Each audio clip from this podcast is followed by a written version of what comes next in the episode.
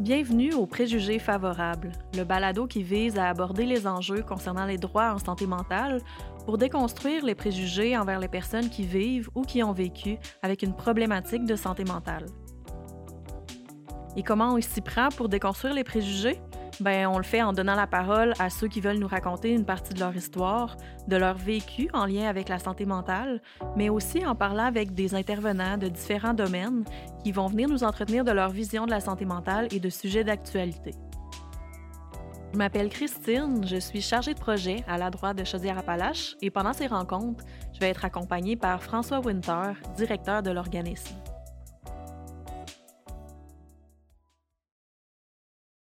Ben, salut François. Salut Christine. Comment ça va? Ça va bien, merci. Toi aussi? Oui, je suis vraiment contente euh, d'être ici aujourd'hui pour le premier épisode du Préjugé favorable. C'est un projet qui me tient euh, vraiment beaucoup à cœur. Oui, ça va être super le fun. Euh, effectivement, un, un, balado, hein? Oui. Un, balado qu'on commence ça va être une, expérience qui va être euh, nouvelle. Euh, nouvelle.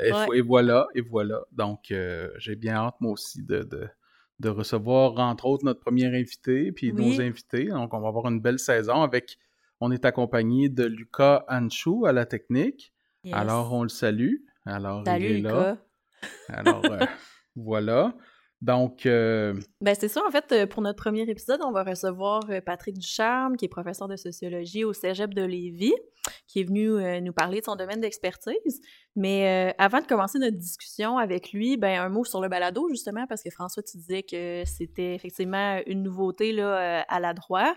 fait que pour vous expliquer un petit peu comment ça va se dérouler, ben le préjugé favorable, c'est un balado là, avec lequel on va vous donner rendez-vous une fois par mois.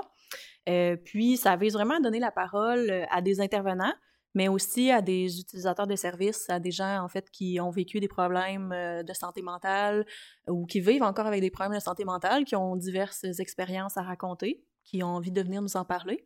fait qu'on espère, de cette façon-là, c'est la discussion, faire tomber les préjugés, euh, sensibiliser aussi la population, euh, puis peut-être même euh, amener des changements positifs là, dans la société pour favoriser un meilleur respect des droits des personnes en santé mentale. Puis tout ça faisant partie de la mission de la droit, ben, je vais laisser François, en fait, dire un petit mot sur l'organisme, toi ben qui es directeur. Oui, ben merci, merci, effectivement. Donc, pour ceux qui ne nous connaissent pas, hein, la droit, on est le groupe régional de promotion défense des droits en santé mentale pour la région de Chaudière-Appalaches. Au Québec, il existe 15 euh, organismes régionaux de promotion défense des droits en santé mentale dans chaque région administrative du Québec. Donc, notre mission, c'est la défense individuelle et collective des droits. Donc, c'est une mission qui se décline autour de plusieurs volets. Donc, l'accueil, l'aide, l'accompagnement au mm-hmm. niveau individuel pour aider les personnes à défendre leurs droits, que ce soit en lien avec les services en santé mentale, tout ce qui est hospitalisation involontaire, les mesures de contrôle, euh, tout ce qu'on appelle les mesures d'exception, autorisation judiciaire de soins. Si les gens sont insatisfaits des services qu'ils reçoivent, s'ils veulent faire des démarches pour défendre leurs droits. Donc, euh, pour ce qui est de la santé mentale, tout ce qui touche ça, on, parlait de curatelle tutelle, ça va changer bientôt, mais donc le, le, au majeur, qu'on va appeler ça à partir de la semaine prochaine, le 1er novembre, parce qu'on enregistre là dans la fin octobre. Donc, euh, il y a cet aspect-là aussi. Euh, on va aider les gens par rapport aux autres sphères de leur vie, que ce soit par s'ils ont des, problèmes avec la justice, avec les avec la, DPJ. Donc, on sait qu'il y a beaucoup d'enjeux euh, dans, dans, ce domaine-là. Pour ce qui est des. de santé aussi. Oui, euh. euh, en, général, effectivement. Aussi par rapport à tout l'ensemble des, des programmes sociaux, que ce soit l'aide sociale, mm-hmm. L'assurance emploi, les, les, droits au niveau du travail, les rentes d'invalidité, etc. Donc, tout type de droits de situation où les droits des personnes peuvent être lésés, la droit, on va informer, on va aider, on va accompagner, orienter puis on, va euh, diriger la personne aussi vers les services euh, juridiques lorsque la situation le, demande, parce qu'on n'est pas mmh des avocats. le travail qu'on fait euh, se situe davantage à la, à la frontière de l'intervention psychosociale, puis d'un aspect plus juridique. Donc, c'est en soi, c'est quelque chose qui, qui, est très important. On parle de, de services ou de défense individuelle des droits mais il y a aussi le volet plus euh, collectif, Mhm. c'est-à-dire de regrouper des personnes qui vivent des situations similaires pour les aider à défendre leurs droits, parce que souvent, lorsque les personnes, c'est particulièrement en santé mentale, je dirais, lorsque les personnes vivent des situations où euh, leurs droits sont lésés, euh, le système en soi, quel qu'il soit, puis je ne prête pas de mauvaise volonté euh, aux individus, mais le système fait en sorte d'amener la personne à, à- à croire que c'est une situation qui est individuelle, un cas d'espèce, un cas unique. On l'entend souvent. Mm. Et puis, malheureusement, dans ce qu'on constate, beaucoup de situations sont des problèmes qu'on va qualifier de nature systémique, donc qui sont dans- liés à l'organisation du système. Donc, tout ça pour dire que lorsque les gens se regroupent pour faire des démarches, ça peut être des plaintes, ça peut être des, des recours ou euh, différents types de... de- il y a- il y a- selon les situations, il y a toujours des avenues différentes qui peuvent être envisagées. Ben, ça a un impact, euh, ça a davantage d'impact. Donc, le volet collectif, c'est quelque chose qui est important. Puis un volet de transformation sociale aussi, qui est un des huit euh, critères de l'action communautaire autonome. Mais dans les groupes en défense de droits en santé mentale, c'est quelque chose qui est très présent. On cherche euh, dans le milieu communautaire hein, à changer le monde un peu. Et puis, euh, on souhaite le changer pour qu'il soit plus respectueux des droits des personnes en faisant des, démarches qu'on appelle euh, de la défense systémique des droits, donc la remise en cause d'une problématique, que ce soit un règlement, une loi, une pratique in- institutionnelle ou du réseau public qui fait qui vient brimer les droits des personnes. Là, donc, on va intervenir là-dessus, tant au plan provincial que, que régional. C'est pour ça qu'on est impliqué dans une association euh, provinciale qui s'appelle l'AGDSMQ, euh, l'Association des groupes d'intervention en défense des droits en santé mentale du Québec. Et, et puis aussi d'autres volets, puis un volet important euh, sur lequel tu travailles, Christine, Mhm. comme agente, comme chargée de projet. Ouais. Donc, Le DRSM. l'application Droits et ressources en santé mentale, mais le volet promotion et sensibilisation sur les droits, parce que ça, ça a toujours été un élément qui était important pour la droit. Mhm. On a développé des, des outils, hein, pas plus tard qu'aujourd'hui, on, on, on- on cherchait des, des dépliants dans notre, dans Mhm. notre réserve, puis euh, je montrais, ah, ça, on a publié ça en 2010, en 2011, tout ça, des outils papier d'information sur les droits, mais aussi le DRSM, qui est, qui est l'application, c'est un outil numérique qui va être vraiment euh, à, la, à la page, je dirais, pour informer les personnes de, leurs droits, puis avec les outils actuels du jour. Donc, l'idée, c'est de rejoindre un spectre plus large, de, prendre un spectre plus large de moyens pour rejoindre le plus grand nombre de personnes possible pour les informer sur leurs droits. Parce que pour beaucoup de personnes euh, qui vivent des situations d'abus ou des situations euh, de, de non-respect des droits, ben, l'information, c'est un élément qui n'est pas toujours euh, qui est, qui est pas toujours là. Donc, les gens savent pas toujours, ils ont un inconfort, ils ont une émotion, ils vivent une, euh, ils ont un désaccord, à ils vivent des difficultés, mais ils savent pas toujours si on le droit, si on pas le droit. Donc, dans cette optique-là, le, travail d'information en amont, je dirais, des problématiques va être, euh, va être central, va être très, très important. Puis c'est pour ça qu'on a toujours attaché, comme groupe régional de, de défense de droit, de la droit de l'importance à ça. Un autre aspect aussi, c'est que notre conseil d'administration, euh, comme il est composé euh, à, à, majorité de personnes qui vivent et qui ont déjà vécu avec un problème de santé mentale. Donc, l'organisme, c'est l'organisme des, euh, des, membres hein, à terme, c'est euh, leurs ressources. Et puis, à, ce compte-là, il faut, faut que les personnes directement concernées en santé mentale soient au premier plan, justement, des démarches, de leurs démarches, mais aussi des services, mais de l'organisme qui est là pour prendre parole puis euh, prendre, euh, prendre le parti pour, pour eux. Donc, je fais un résumé là, de la mission de la droit on, euh, pour le, le, le, premier épisode du balado. Donc, on, on va peut-être avoir l'occasion d'en reparler dans les autres épisodes. Hein? On ne s'en est pas encore euh, parlé, mais bon, pour, pour cette première, cette première édition-là, on trouvait ça important justement de faire un petit, une petite présentation de qu'est-ce que la droit fait. Mm -hmm. puis, euh, puis voilà, ben donc je... Ben, en fait, euh, François, tu parlais, tu as parlé brièvement là, du, du, DRSM, fait que peut-être juste pour mentionner, euh, le DRSM, comme François disait, c'est une application sur les droits et ressources en santé mentale. Puis euh, moi, je travaille présentement à son développement. L'application est déjà en ligne, mais elle va être amenée à changer, en fait, dans les prochaines semaines pourra être optimisé là, pour que le plus de gens possible aient accès à l'information sur les droits en santé mentale. Fait que certainement que vous allez en savoir plus dans les prochaines semaines. Mais sans plus tarder, euh, salut Patrick. Bonjour. Allô. Comment ça va? très bien, merci beaucoup pour l'invitation. Très content d'être là. plaisir. Merci, d'avoir hein, accepté d'être euh, notre premier invité au préjugé favorable. Je n'entendais pas moins que je sois le premier. Ben donc, les, les cobayes. Euh. exact. Mais Patrick, c'est ça, on dit en intro que tu étais prof de sociologie, mais tu es aussi membre du CA de la droite depuis, ben, je pense que François me disait depuis presque deux ans. Est-ce que c'est ton intérêt pour la sociologie qui t'a amené à t'intéresser à notre organisme?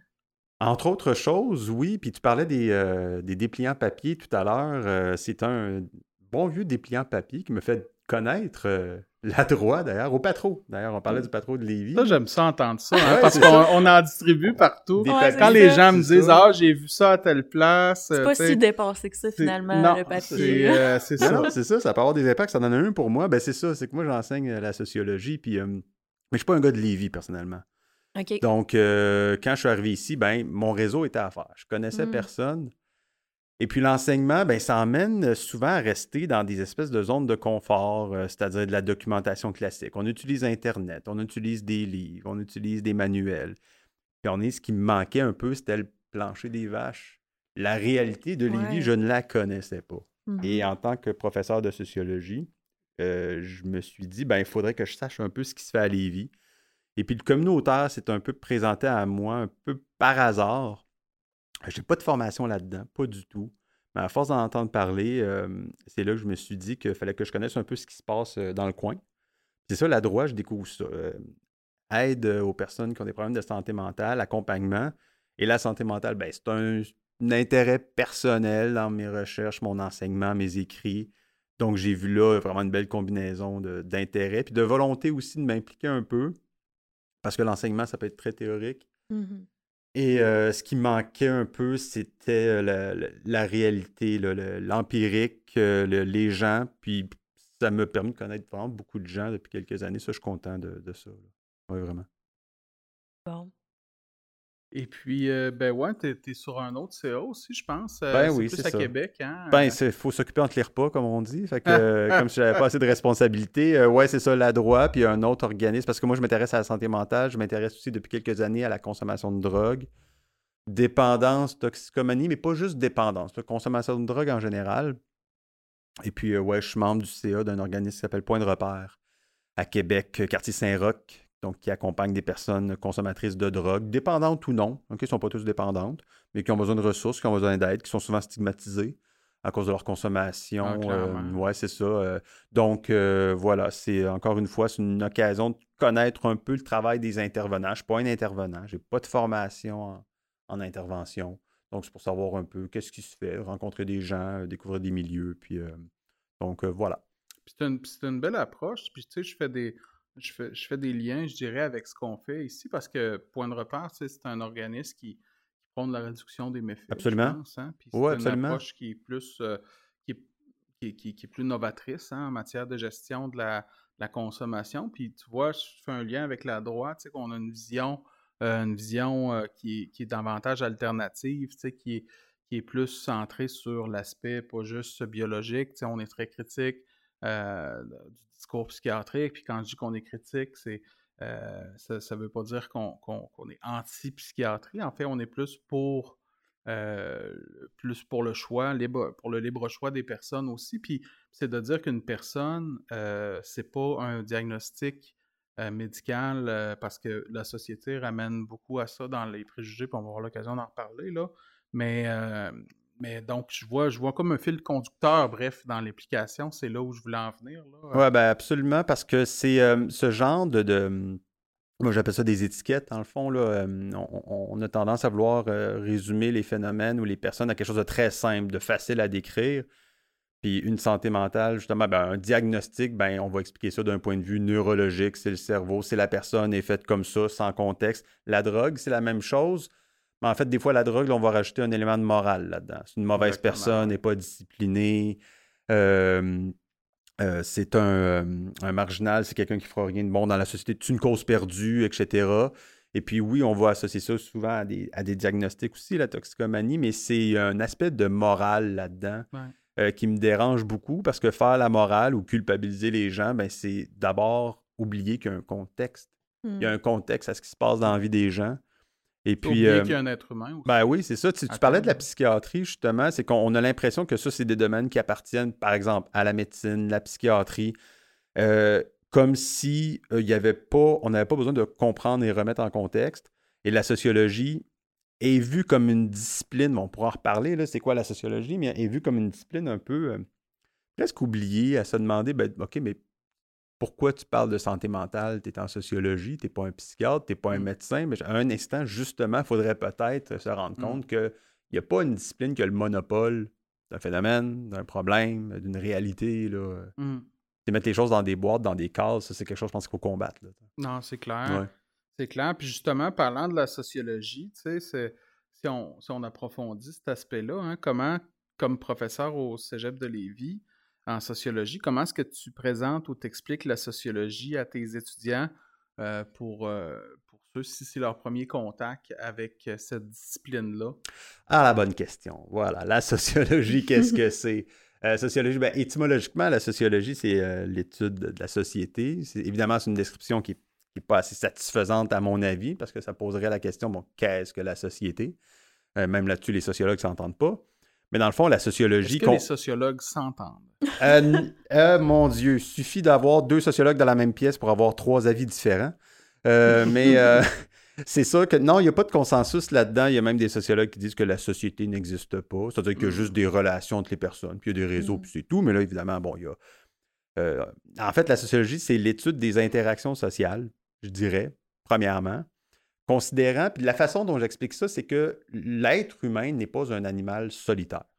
Et l'homo sapiens que nous sommes, nous sommes des êtres de tribu, de clan. On vit en groupe.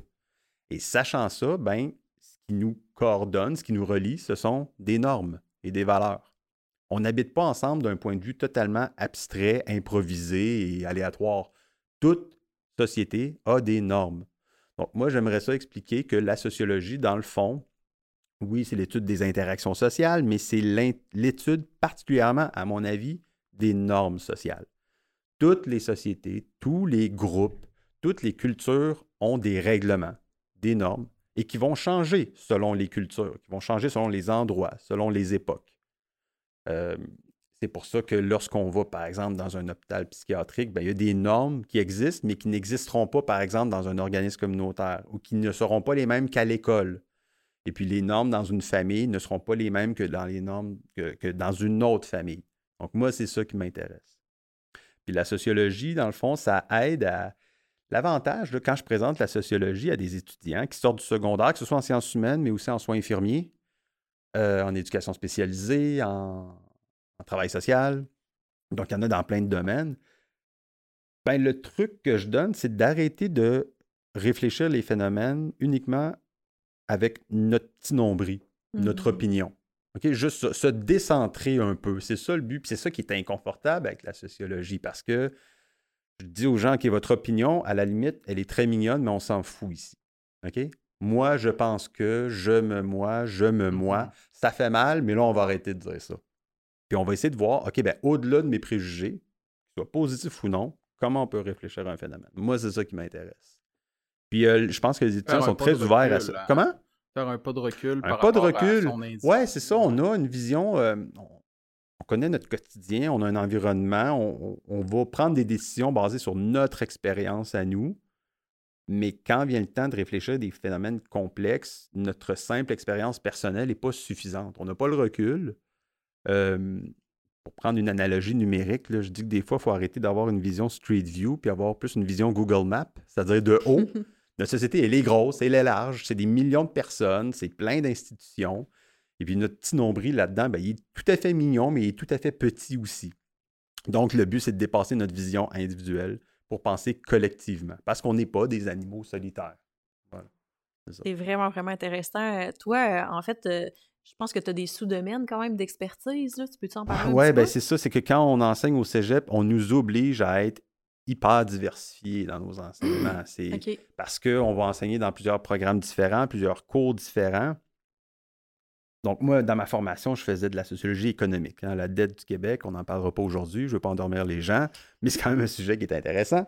Mais c'est en enseignant beaucoup en soins infirmiers que je me suis rendu compte qu'il y avait des éléments sur la santé qui étaient très sociologiques. Et même, à la limite, moi, j'avais un complexe d'infériorité par rapport à certaines disciplines.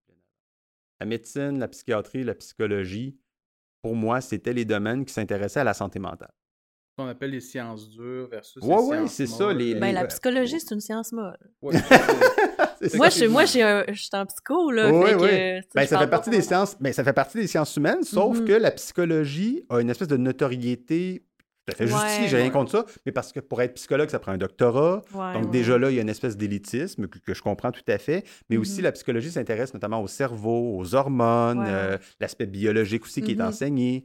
Euh, Elle a un aura plus. Euh, élevé que le, travail social. On l'a même vu hein, dans le dernier débat des chefs. Euh, ben oui. Euh, ben, oui, ben c'est ça, c'est que le psychologue qu'on peut consulter, qui a un doctorat, euh, va avoir une crédibilité. Puis, tout je, respecte beaucoup la, psychologie, j'en lis, j'ai des collègues psychologues, c'est formidable. Mais forcément, il y a d'autres disciplines comme l'anthropologie, la politique ou la sociologie qui vont être sous-estimées pour traiter de ces sujets-là. Et c'est pour ça que moi, à un moment donné, je me disais, ben, des sujets comme la dépression, l'anxiété, par exemple, je la sociologie n'a rien à voir là-dedans. Moi-même, j'avais ce préjugé-là.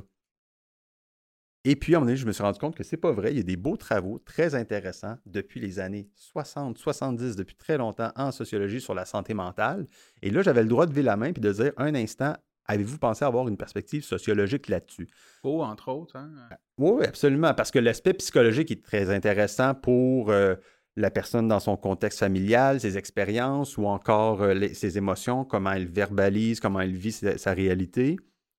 Mais personne n'est une île. Euh, il faut, cette personne-là appartient à une culture, elle a les impacts environnementaux, sociaux peuvent avoir un impact sur sa santé mentale. Donc, c'est ça qui m'intéressait. Il y a la santé mentale, il y a la consommation de drogue aussi qui m'a intéressé beaucoup. Euh, le rôle du communautaire aussi, ça c'est quelque chose que j'étudie, que j'enseigne. Euh, quand on parle de démocratie, par exemple, on parle tout le temps des élections, du système politique. Mais avec les années, je me suis rendu compte que la démocratie, c'était aussi l'action citoyenne. Et un organisme communautaire comme la droite, par exemple, Point de repère, ou beaucoup d'autres, euh, sont des acteurs politiques. Donc, ici, notre député euh, Bernard Drainville, c'est pas le seul acteur politique. Je considère que la droite est aussi un acteur politique, probablement euh, aussi important que M. Drainville, en tout respect, et qui euh, risque même de, rester à Lévis plus longtemps que M. Drainville. Je ne veux pas anticiper les prochaines élections, mais ça fait longtemps que la droite est là. Ça fait 20 ans. Ça fait 20 ans avec ça fait des. Certainement plus longtemps que l'engagement politique de, bien des gens. Euh, Absolument. Et c'est une action sociologique et politique qui m'intéresse, le communautaire. Donc, c'est le genre de, thèmes qui, qui, vont euh, garnir un peu mes cours euh, depuis quelques années maintenant. Et puis, tu as fait référence à la mission de la droite. Donc, ce serait quoi la, thématique qui t'interpellerait, dis-je, le, le, plus en lien avec la mission de la droite? Euh, euh, c'est une bonne question. Ben, le fait d'abord que, euh, le, que ce soit quelque chose qui est animé par, par des, membres, on appelle ça des participants, donc des gens qui eux-mêmes ont utilisé les services, mais vont prendre des décisions au sein du conseil d'administration, par exemple. Ça, c'est quelque chose que je trouve intéressant. moi, j'ai j'avais besoin d'avoir des échos de, de, ces personnes-là aussi. Là. J'ai pas personnellement, puis j'aurais pu, puis ça n'aurait pas été un problème, mais je n'ai pas personnellement d'expérience en psychiatrie, quoi que ce soit. puis je suis peut-être chanceux, je veux dire, j'ai une bonne santé, puis j'ai peut-être été chanceux là-dessus, mais j'avais pas le récit de gens qui avaient vécu ça. Et ça, c'est vraiment une belle expérience que j'ai vécue ici, de gens qui et je suis très content aussi de voir que, puis c'est pas que ça me surprend, mais au contraire, je suis très content. Ça démontre que ces gens-là qui ont utilisé des services ne sont pas vulnérables parce qu'ils prennent des décisions, puis des maudites bonnes mmh décisions au sein du conseil d'administration. Euh, on pourrait croire dans la population, mais c'est un préjugé qui est euh, défavorable cette fois-là, pour faire référence au titre de votre podcast, comme quoi que des personnes qui ont des diagnostics sont incapables de prendre des décisions au quotidien, euh, sont incapables de prendre des décisions dans des conseils d'administration, dans des organisations, alors que c'est pas vrai du tout. Ça, c'est quelque chose que j'apprécie beaucoup ici. Euh, le fait aussi de joindre la théorie à la pratique et de prendre des décisions, parce que c'est ça le défaut de la sociologie, de l'enseignement, à tout le moins, je dirais, c'est que on va se déculpabiliser en enseignant des choses dans nos cours. On va se dire, bon, c'est un enseignement engagé, ça peut être critique, euh, tout ça. Mais dans le fond, concrètement, qu'est-ce qu'on fait? Souvent, c'est facile de rester dans la théorie.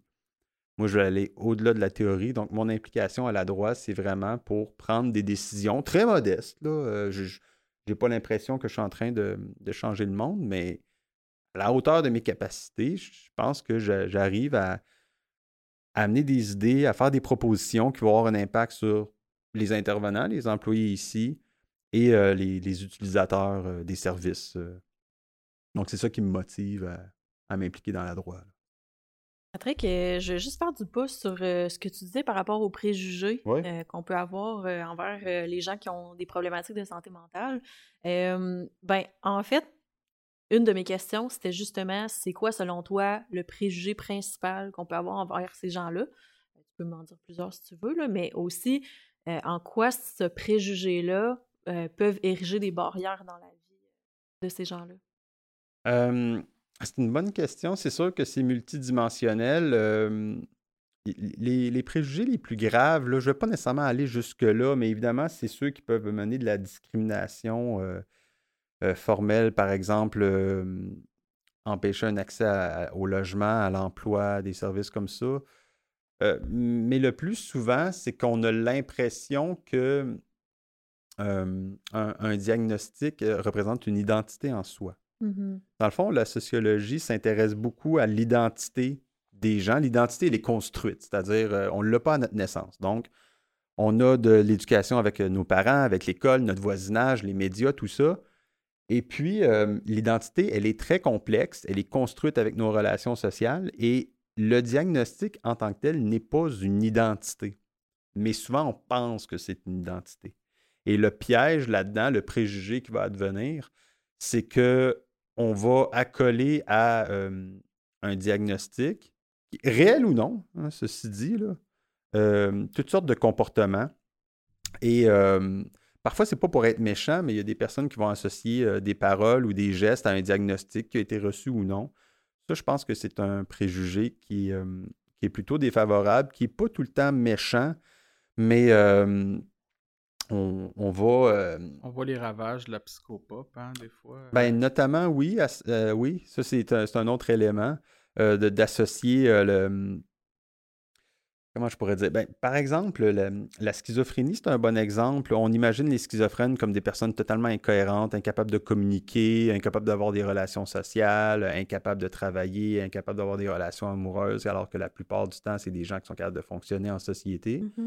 C'est des gens qui se ramassent avec des étiquettes, en fait. Euh, ça me fait penser, euh, les caractéristiques que tu dis, aux listes du DSM, en fait. Là. Quand mm. on regarde les diagnostics, c'est comme si on va associer automatiquement cette liste-là à la personne, alors que c'est pas nécessairement tous les critères qu'on va retrouver. Puis c'est ça, fait que ça va causer préjudice dans plein de situations. Oui, absolument. Mais ça, c'est ça, c'est une autre affaire, le, le, DSM, c'est-à-dire le manuel diagnostique des troubles mentaux utilisé par la psychiatrie et par la plupart des médecins généralistes aussi. Là, c'est la mmh référence. Là, c'est un peu comme un dictionnaire des maladies mentales avec les symptômes et les diagnostics et les traitements euh, pharmacologiques aussi. Ça, c'est quelque chose qui m'intéresse beaucoup, que j'enseigne aussi dans mes cours, à savoir que bon, c'est un manuel qui a été créé en 1952. Au départ, il y avait quoi, je pense, une cinquantaine de maladies à l'intérieur. Je pense que c'est 53. Euh, peut-être, ouais, c'est ça, 52, 53, à peu près une cinquantaine de maladies. Euh, puis, euh, avec la quatrième édition en 1994, on était rendu à plus de 400 maladies.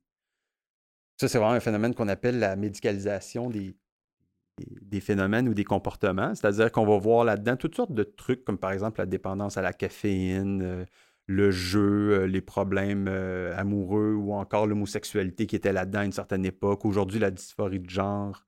des éléments qui ne sont pas nécessairement des maladies, mais qu'on a médicalisés. Et puis les symptômes en tant que tels, justement, c'est très intéressant parce que les symptômes, on va retrouver des trucs là-dedans qui sont parfois extrêmement ordinaire. Mm-hmm. C'est ça la particularité du DSM, c'est que n'importe qui peut lire ça et comprendre ce qui est écrit. C'est pas du jargon. Et c'est quelque chose de très près de nous, comme par exemple, euh, ça peut être tout simplement euh, des idées noires, euh, de la culpabilité, de la confusion, de la fatigue. c'est des symptômes très, très, très généraux qui sont faciles à coller en faisant ben oui, qu'on appelle un checklist. check, check, check. On fait mm. des. Puis ça, c'est un danger d'avoir une, une, vision très anecdotique de la santé mentale euh, comme si tout le monde avec un diagnostic rentrait dans une boîte avec des critères à cocher. En mmh réalité, ce n'est pas vraiment ça. On peut prendre 3, 4, 5, 6 personnes qui auraient le même diagnostic et qui en réalité n'ont pas la même réalité, les mêmes sentiments, les mêmes émotions, la même façon d'exprimer leur diagnostic, les mêmes défis. et parce que souvent, c'est parce qu'ils n'ont pas non plus le même environnement, la même culture, euh, le même entourage, la même expérience. Oui, il y a toutes sortes de critères biologiques là-dedans, mais c'est un des préjugés de la santé mentale pour continuer aussi. Là, je parlais tantôt des, fait de. Bon, un des préjugés que j'ai partagé, c'est le fait de, de, de résumer l'identité de quelqu'un à son diagnostic. Mais un autre problème, c'est de dire qu'une maladie est très unidimensionnelle. Et alors que, en fait, les, quelqu'un avec un diagnostic va se rendre rapidement compte que, en fait, sa réalité est beaucoup plus complexe et que les solutions aussi sont beaucoup plus complexes qu'on le croit. Hmm. S'il y en a qui croient qu'avoir un diagnostic, ça vient avec une solution facile, ben en fait, détrompez-vous, il n'y a pas de solution facile à une réalité complexe. Et ça, c'est un préjugé aussi. Il y en a qui pensent qu'avec un diagnostic, le problème est réglé, mais c'est vraiment pas ça. Non, parce qu'avec ça, on compare souvent, puis on, l'entend, puis à mes yeux, c'est un préjugé euh, de la comparaison entre la santé mentale puis le diabète. Le diabète, c'est une, maladie connue qui, pour, le, pour lequel il existe un traitement qui peut euh, atténuer, euh, mais on sait que c'est un manque de fonctionnement du pancréas. Là. mais cette, cette catégorie-là, cette, cet exemple-là, on l'entend souvent, mais dans, euh, en santé mentale, c'est pas aussi simple que ça pour avoir, euh, je pense, pour être diagnostiqué dépressif ou à tout le monde avoir des symptômes dépressifs, il faut que la personne cote à 5 critères sur 9 euh, de, qui sont dans le DSM. Là, donc, le, à ce moment-là, le médecin, en général, les gens vont aller voir des omnipraticiens, ben, le médecin va donner va pouvoir prescrire soit une médication ou à tout le moins euh, euh, rediriger la personne vers des, services psychosociaux, mais euh, à terme, c'est un exemple qu'on peut illustrer pour dire que c'est pas tout à fait la même chose que de la médecine, la médecine physique à, nos, à, nos, yeux. Puis c'est pour ça que l'aspect sociologique, moi je pense qu'il y a encore plus de place dans la, la, santé mentale, parce que si on regarde ça, selon les pays, c'est pas mmh. vécu de la même façon. Euh, que ce soit en Europe ou mmh en Afrique ou en Amérique du Sud, etc. selon les sociétés, selon euh, tout ce qui touche la santé, la santé mentale, ça va être extrêmement différent. Donc, mmh ça fait partie, entre guillemets, de, de, parce que oui, l'aspect pharmacologique qui peut être important pour atténuer des symptômes, puis pour beaucoup de gens, euh, je suis pas en train de dire que je compte euh, ou pour les pilules, là. Euh, pour vous dire à la blague, ni pour ni contre, bien au contraire, là. mais, mais, mais dans les faits, c'est ça. C'est que le, libre choix indique justement qu'on devrait pouvoir avoir accès à un choix. Donc, quand, quand c'est le seul choix que les gens ont, d'avoir une médication, puis pas, pas de suivi ou peu de suivi de, de, de, nature psychosociale ou ou de, dans d'autres spectres. Donc, ça, ça, vient un peu renforcer ces préjugés-là à terme. Là, c'est des préjugés appliqués finalement. Là. Ouais, ben, un long détour pour, euh, pour revenir à ça, mais c'est quand même important parce que ces préjugés-là, ils sont, ils sont tellement intériorisés que euh, la société les met en application. Donc, quand on dit que la, la, le d'identifier une personne à un diagnostic, ben, c'est même vécu au, au, travers des services. Puis malgré, je dirais, les gens qui les donnent, bien souvent. Là. Oui. Ben, tu as, tout à fait raison parce qu'un autre préjugé par rapport aux maladies mentales, c'est justement dans les solutions, ça veut dire que maladie mentale veut dire médication. Dans certains cas, c'est mmh. très correct, euh, mais c'est rarement le, la seule solution et c'est souvent la solution la plus rapide. Par exemple, pour la dépression, ça c'est un très bon exemple. En 15 minutes, on peut avoir un diagnostic et une prescription. C'est quelque chose qui a été démontré. Et puis, c'est intéressant pour les symptômes, ce que tu disais, François, parce que dans certains pays, par exemple d'Asie, lorsqu'on vit de l'anxiété ou du stress, la douleur va être ressentie à la poitrine et non pas entre les deux oreilles. Nous, notre douleur, on la vit entre les deux oreilles parce qu'on nous a socialisé à voir ça d'un point de vue des émotions, euh, euh, de la pensée et même on sort l'histoire de la sérotonine pour la dépression, tout ça. Donc c'est vraiment entre les deux oreilles et les symptômes sont reliés justement à de la culpabilité, de la fatigue, de la désorganisation. Euh, euh, tu parlais, bon, justement, de trouble du sommeil, tu parlais des neuf symptômes possibles pour la dépression, alors qu'en Asie, ben, on le vit vraiment vis-à-vis de la poitrine, le cœur. Ce qui fait en sorte qu'une personne asiatique, par exemple, qui vient d'immigrer au Canada, qui va à l'hôpital à cause de douleurs à la poitrine, on va regarder si c'est une crise d'angine, mais en fait, elle a peut-être des symptômes de dépression, entre guillemets, ou d'anxiété parce qu'elle a vécu beaucoup de stress. D'un point de vue culturel, c'est ça qui est très important de comprendre. La médicalisation. Puis on parlait du DRSM. Hein, euh, non, vas-y, vas-y. Mais, le, DRSM, ça a été créé par l'association.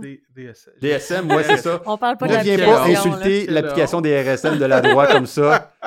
Je ne te laisserai pas faire. Non, Hélène, qui est au CA, disait on, devrait faire un slogan le DRSM, c'est mieux que le DSM. Euh, quelque chose comme ça. Excellent. Euh, mais, mais, non, faire ça par le DSM, qui est euh, c'est le, le, manuel euh, diagnostic qui a été créé par l'Association des psychiatres américains, euh, donc, mais qui est utilisé très largement, là, entre autres ici, mais dans beaucoup, beaucoup de pays occidentaux. Là, donc, c'est l'aspect, l'aspect culturel, juste, juste en lien avec ton exemple, justement, pour les mm-hmm. personnes asiatiques, l'aspect culturel il est important. Donc, la place des, des, des, autres sciences humaines à l'intérieur de la, de la santé mentale est d'autant plus importante justement pour remettre en question ces choses-là.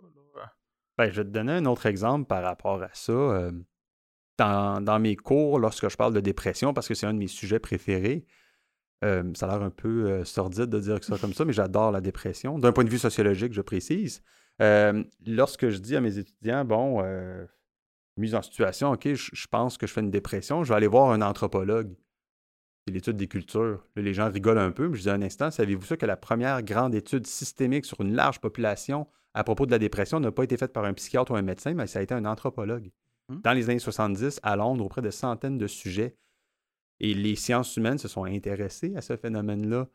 Mais rapidement, la psychiatrie s'en est emparée, main dans la main avec l'industrie pharmaceutique. Je pense qu'on peut le dire. il y a de grands, grands enjeux de conflit d'intérêts. Euh, concernant les compagnies pharmaceutiques et leur impact au sein du, euh, DSM. J'avais lu un article ben qui disait que la moitié des, euh, des rédacteurs du DSM était, euh, était, des, était en, soit en conflit d'intérêt ou en apparence de conflit d'intérêt. Ben, en fait, la plus récente étude, c'est même plus que ça. On est passé de 54 à 70% des auteurs du DSM avec la cinquième édition la plus récente qui est sortie. Ah, Donc, 70% des auteurs ont un lien financier avec les campagnes pharmaceutiques. Hmm. Et dans le chapitre des troubles de l'humeur, associés à l'anxiété et la dépression, c'est 100 ben, il cote fort. Hein? Oui, oui c'est ça. Ben, c'est un enjeu euh, financier majeur. Donc, c'est pour ça que mm-hmm. des fois, l'esprit critique en sociologie, il est fondamental. Pas juste pour critiquer la psychiatrie, mais aussi pour trouver des solutions au niveau euh, du soutien euh, collectif, au niveau des interventions psychosociales.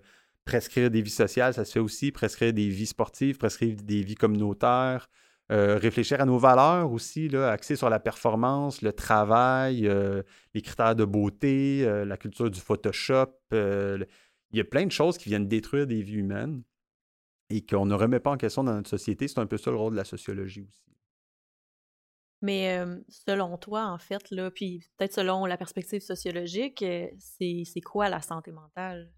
De quoi la santé mentale va dépendre? Ah, ça, c'est vraiment une très, très bonne question. On, parle souvent d'un phénomène en fonction de la façon dont on le nomme. Par exemple, quand on dit santé mentale, mmh ben, on va penser tout à la médecine et oui aussi à la psychologie à cause de mental. Euh, souvent, moi, je vais parler de certains phénomènes comme un problème social plutôt qu'une maladie mentale. C'est pas la même chose. Euh, par exemple, euh, si on prend les troubles alimentaires, les troubles d'anxiété, euh, les, problèmes de, déficit d'attention, TDA, TDAH, J'appelle ça des problèmes sociaux plus que des maladies mentales parce qu'on ne peut pas les comprendre sans les remettre dans notre, contexte culturel. Euh, les troubles alimentaires comme l'anorexie, par exemple, dans certains pays où l'alimentation est un enjeu, que ce soit euh, euh, en Afrique, en Afrique subsaharienne ou à Haïti, par exemple, il n'y a pas de problème d'anorexie. C'est pas, pas parce que l'alimentation est vécue différemment dans ces sociétés-là, tout simplement. Alors, c'est forcément, c'est un problème social. C'est pas. Oui, il y a peut-être des enjeux génétiques, mais je sais, c'est essentiellement un problème social. Donc, c'est pour ça que la santé mentale, euh, oui, là, on n'a pas le choix d'appeler ça comme ça parce que dans le vocabulaire de tout le monde, on se comprend. Quand on dit maladie mentale ou santé mentale, euh, tout le monde reconnaît de quoi on parle, tout le monde sait de quoi on parle. Souvent, j'aime mieux parler d'un phénomène plutôt que. et ou encore un problème euh, social plutôt que d'appeler ça une maladie mentale, parce que problème social, ça appartient particulièrement à la perspective sociologique. Et ça évite aussi de trop individualiser la Mm-hmm. question. Souvent, quelqu'un a un diagnostic, puis t'en parlais un peu tantôt, euh, François, OK, ben je suis comme ça, c'est mon cas, je suis isolé, c'est mon problème, c'est mon cerveau, c'est mon corps. Alors qu'avec la sociologie, on peut se rendre compte, ben, au contraire, il y a autour de toi d'autres personnes qui vivent ce problème-là aussi, qui est en partie culturel, donc qui n'est pas strictement individuel. Mais je vais te lire euh, la définition de la santé mentale selon l'OMS, OK? D'accord. Tu me diras qu'est-ce que tu en penses. Vas-y. Donc, selon l'OMS, la santé mentale, c'est un état de bien-être qui permet à chacun de réaliser son potentiel, de faire face aux difficultés normales de la vie, de travailler avec succès et de manière productive, et d'être en mesure d'apporter une contribution à la communauté. Ben, c'est quand même assez. Moi, je suis pas contre, dans le sens où la définition, bon, qui est un peu longue, de l'Organisation mondiale de la santé, elle inclut quand même le fait qu'il y a des difficultés Mhm. à vivre et que ça fait partie de la vie. Ça, c'est correct. Euh, elle parle d'un bien-être, non pas d'une absence de maladie. Ça, j'aime ça aussi, personnellement. Parce qu'on peut avoir une maladie ou un diagnostic et être quand même en bonne santé, je pense. Donc, à ce niveau-là, c'est quand même assez intéressant. Euh, il y a une conception aussi d'implication. euh, Il y a quand même une dimension sociale dans cette définition-là, à savoir, bon, travailler, euh, s'impliquer, euh, vivre. En tant que tel, moi, j'y vois pas d'inconvénient à cette définition-là, parce que selon d'autres conceptions de la santé, qui sont plus sévères, c'est carrément l'absence de maladie. Et puis ça, c'est un peu plus problématique parce que c'est très difficile d'avoir un état de santé absolument idéal, absolument parfait. C'est peut-être même euh, contradictoire parce que plus on veut être en santé, puis plus on est euh, maniaque sur les détails, euh, on peut paradoxalement nuire à sa santé, autant Je- physique je- que j'avais mentale. entendu un, un sociologue qu'on avait invité là, en, en conférence en 2011, là, Jean-Claude Saint-Onge, Ouais. qui a écrit le- L'envers de la pilule, là, qui est un livre très intéressant. Il disait que la santé est un état qui n'augure rien de bon. Donc, c'était une citation qu'il avait pris de. Euh, je, je me souviens plus de l'auteur, mais ça m'avait bien fait rire. là. Je le. Je, le- je l'utilise depuis ce temps-là parce qu'effectivement, hein, ça rejoint un peu ce que tu dis, là, que le fait de, de, de, de, d'être, euh, de, rechercher à, tout prix le nirvana ou la, l'espèce de perfection dans, par rapport à notre santé, euh, ça, ça peut avoir des effets pervers. La santé, puis je, poursuis un peu avec ta question, Christine, de tout à l'heure. La santé en tant que telle, c'est, c'est ça aussi, c'est qu'on on- on y va souvent par la négative, à savoir, ben, je ne veux pas être malade, faut pas que je touche à ça, faut pas que je prenne trop de sucre, trop d'alcool, on s'inquiète de nos excès. Alors qu'en tant que tel, là, puis ça, d'un point de vue sociologique, il y a de plus en plus de recherches qui s'intéressent à ça. Plus on vise un état stable, plus on vise le bonheur, plus on veut être heureux, plus on veut atteindre des standards, moins on est capable de le faire et c'est même paradoxalement nocif de le faire. On parle de santé mentale, souvent on associe la santé mentale au bonheur, au succès, à être heureux. Ben, il y a des études qui démontrent que plus on fait des efforts pour être heureux, moins on va l'être. Parce qu'on a des critères qui sont peut-être inatteignables ou encore qui ne sont pas nécessairement pertinents pour nous-mêmes, à savoir la grosse maison, le succès, Mm. euh, la beauté selon des critères que j'aimerais qu'on m'explique une fois pour toutes. Là. Apparemment qu'il y a des standards de beauté qu'il faudrait respecter. Ben, ils changent selon les époques. Ils changent selon les époques et très souvent, ils sont un peu, euh, à chaque fois, sont un peu ridicules, si vous voulez mon avis. Les standards de beauté, c'est un élément aussi relié à la santé mentale, c'est-à-dire qu'on se rend malade à vouloir être beau, à vouloir être belle, à vouloir être mince, avoir le poids parfait. même avoir des pratiques dangereuses pour euh, atteindre des standards de beauté. Donc, à la limite, le bien-être ou une bonne santé mentale, c'est d'accepter aussi d'avoir de la tristesse, mmh. d'avoir des, échecs, euh, de ne pas tout le temps être dans un état de parfaite stabilité émotive. Puis on voit, la, on voit la tristesse comme étant un échec, alors que sociologiquement, on se rend compte que la tristesse, ou même l'anxiété, l'anxiété est vue comme un problème de santé mentale. Puis on en parle mmh beaucoup, notamment depuis la pandémie, le fait que les jeunes sont anxieux, les gens sont anxieux, mon Dieu. Mais l'anxiété en soi, ce n'est pas un problème, c'est un signal d'alarme. Hmm. Une vie sans anxiété, si vous n'avez aucune anxiété dans votre vie, méfiez-vous, vous êtes sûrement dans une secte. OK? Parce que l'anxiété, c'est un système, un, système d'alarme. Et puis, il faut l'écouter, il ne faut pas l'atténuer, il ne faut pas l'anesthésier, il ne faut pas mettre des pilules dessus. Il euh, faut se rendre compte qu'il y a peut-être quelque chose dans notre environnement qui est toxique. -ce que le problème, c'est quand elle devient comme ben, ingérable. Ingérable, oui, tout à fait. dessus, là, parce que l'anxiété, on, peut faire référence au stress. D'avoir du stress, c'est pas mauvais en soi. Mm-hmm. C'est un peu comme ce que tu dis, là. C'est si on n'est pas, si on n'a pas cette stimulation-là, cette, euh, cette dose de, de, de, de c'est un signal d'alarme-là. En fait, un signal d'alarme, mais aussi euh, qui, nous, qui nous amène à, à, à, nous mobiliser. Ben, à ce moment-là, ça, comme tu dis, là, euh, tu as utilisé l'exemple de la sexe, je trouvais que c'était un bon exemple, mais effectivement, c'est euh, c'est pas normal. Non, c'est ça, l'anxiété, dans le fond, c'est ce qui va nous permettre d'apprécier.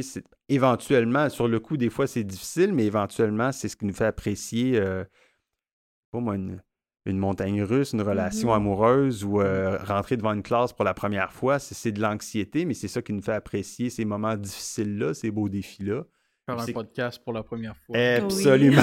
Oui, ben, je me mets à votre place. Là. Je, et euh, je, je, vous plains, ça doit être horrible la première fois qu'on fait ça. Ça va bien. Moi, j'ai le beau rôle en ce moment.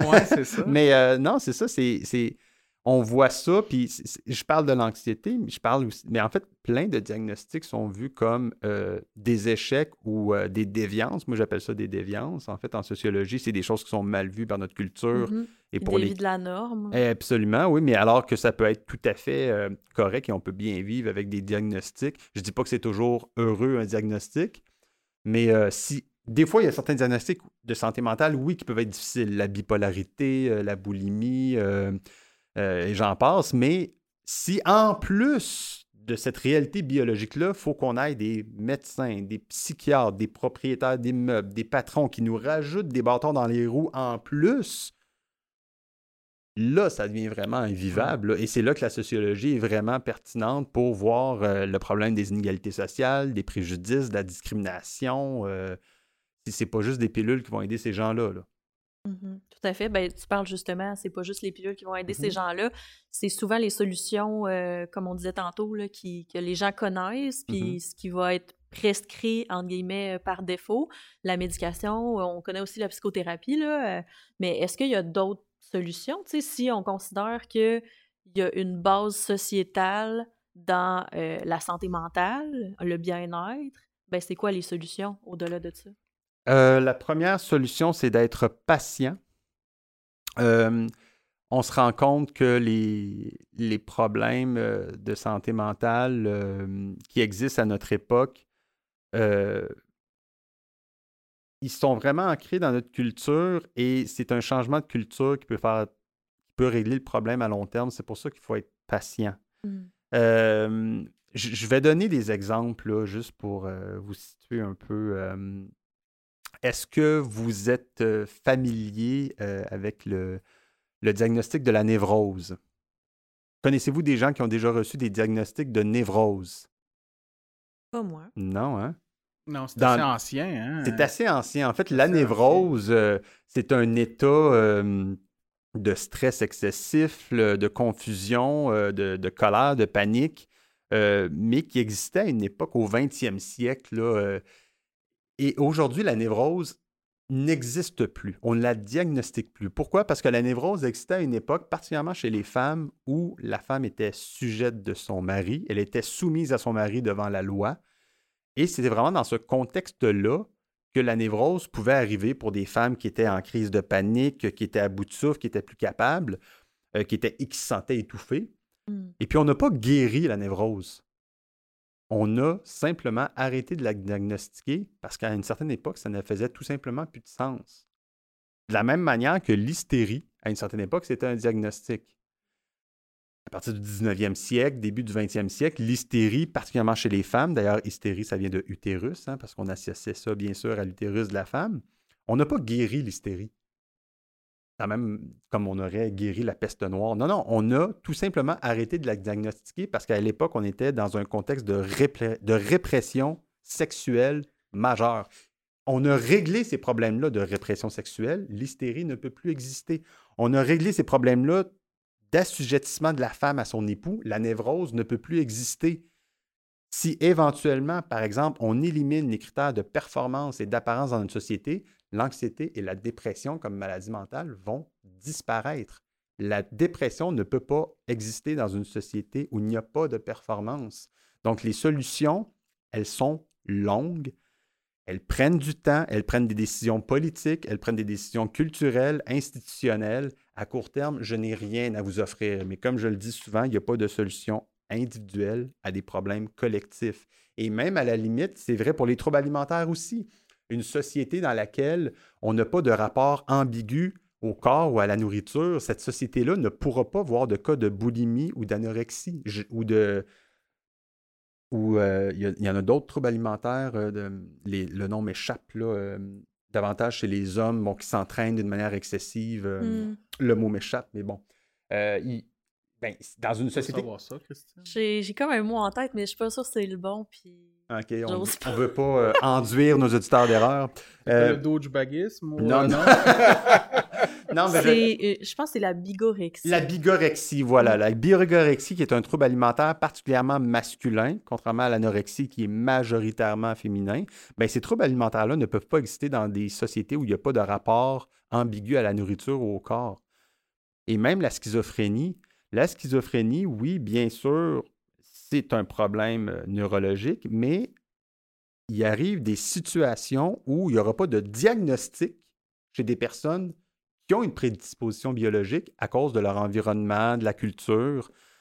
Donc, il faut se rendre compte que s'il y a quelque chose dans nos hôpitaux, dans nos psychiatries, euh, où il y a des diagnostics qui augmentent, ben, si on change la culture, éventuellement, ces maladies-là vont peut-être disparaître, être remplacées par d'autres maladies. Ça, c'est très possible. Il n'y a pas de société parfaite. Il y a des problèmes normaux. Ça, c'est tout à fait correct. Mais souvent, il y a des, euh, il y a des solutions reliées à la façon dont, on consomme, les valeurs qu'on va véhiculer aussi dans nos médias, la façon dont on parle à nos jeunes dans les écoles. Euh, c'est ça qui va changer les problèmes de santé mentale à long terme et euh, qui va faire en sorte qu'on ne va pas nécessairement guérir des maladies, mais arrêter de les diagnostiquer parce qu'elles n'auront tout simplement plus de sens. Et dans certains cas, bon, je ne veux pas dire qu'il y a des, il y a certains cas où il y a des, maladies mentales, comme par exemple la bipolarité, c'est l'aspect culturel est peut-être un peu moins majeur que pour la dépression ou l'anxiété, les troubles anxieux, par exemple. Euh, ils ne sont pas tous au même niveau, les diagnostics, bien entendu. Il y en a qui ont des facteurs génétiques beaucoup plus importants, mais l'aspect culturel est Encore là, hein, l'aspect génétique ou biologique, euh, est-ce que c'est si bien démontré que ça? Je... Ben, euh, moi, depuis que je fais de la, défense de droit en santé mentale, j'ai vu, je pense, euh, six ou sept fois là, dans, un journal où est-ce qu'on avait découvert le gène de la schizophrénie. Mm-hmm. Donc, il, il le euh, régulièrement. Ils font... Ça ne veut pas dire que les gens n'ont pas des caractéristiques qui, sont, peuvent être identifiables à ces...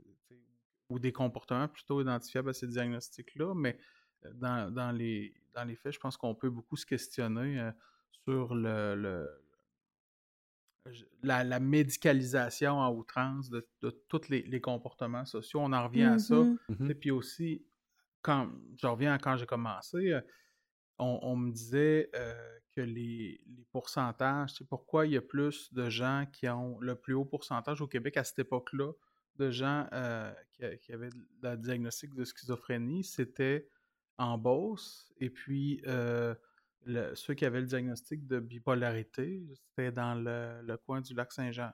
Donc, pourquoi c'était comme ça? Pourquoi ces, pourquoi ces statistiques-là ne sont pas nécessairement connues? Euh, puis pourquoi c'est comme ça? Ben, ça? Ça va aussi beaucoup avec euh, l'évaluation du mmh. professionnel en question. Je ne veux pas commencer à dire que c'est euh, pas objectif ou, quoi que ce soit, mais quand même, il y a des.